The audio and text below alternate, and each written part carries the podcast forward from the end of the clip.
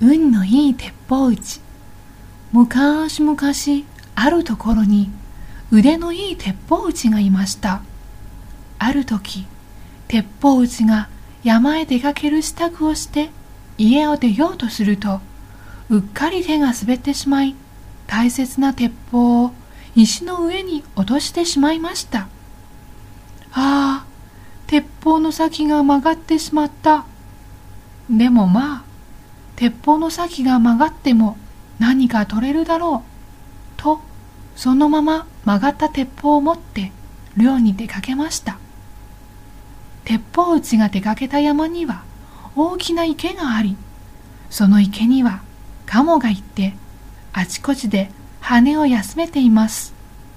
ひふみ数えていくと全部で16はいます。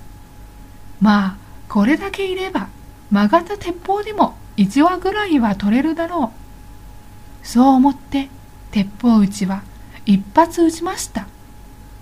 ズドン。するとその鉄砲の弾はジグザグに飛んでいてなんと全部の鴨に当たった挙句岩に跳ね返って藪へ飛び込んでいきました。こりゃ大量だ。曲がった鉄砲のおかげで大儲けができたわ。鉄砲撃ちはジャブジャブと池に入ると16羽のカモを残らず捕まえて岸に上がりました。するとふんどしの当たりが嫌にムズムズします。なんだ？ふんどしを見ると大きなうなぎとナマズが3匹ずつ中で暴れていました。ついでにわら靴の中もムズムズするので脱いでみると中からカニやドジョウが出てきました。なんともこんなこともあるもんだな。さあもう帰るか。鉄砲撃ちが引き上げようとすると藪の中で何かが暴れています。なんだ？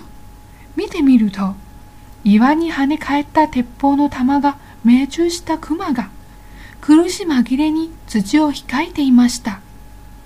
熊が控えてできた穴にはおいしそうな山芋が覗いています。おおついでにこれも取っていこう。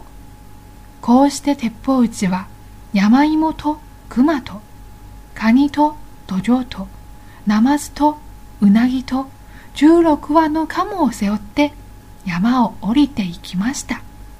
おしまい。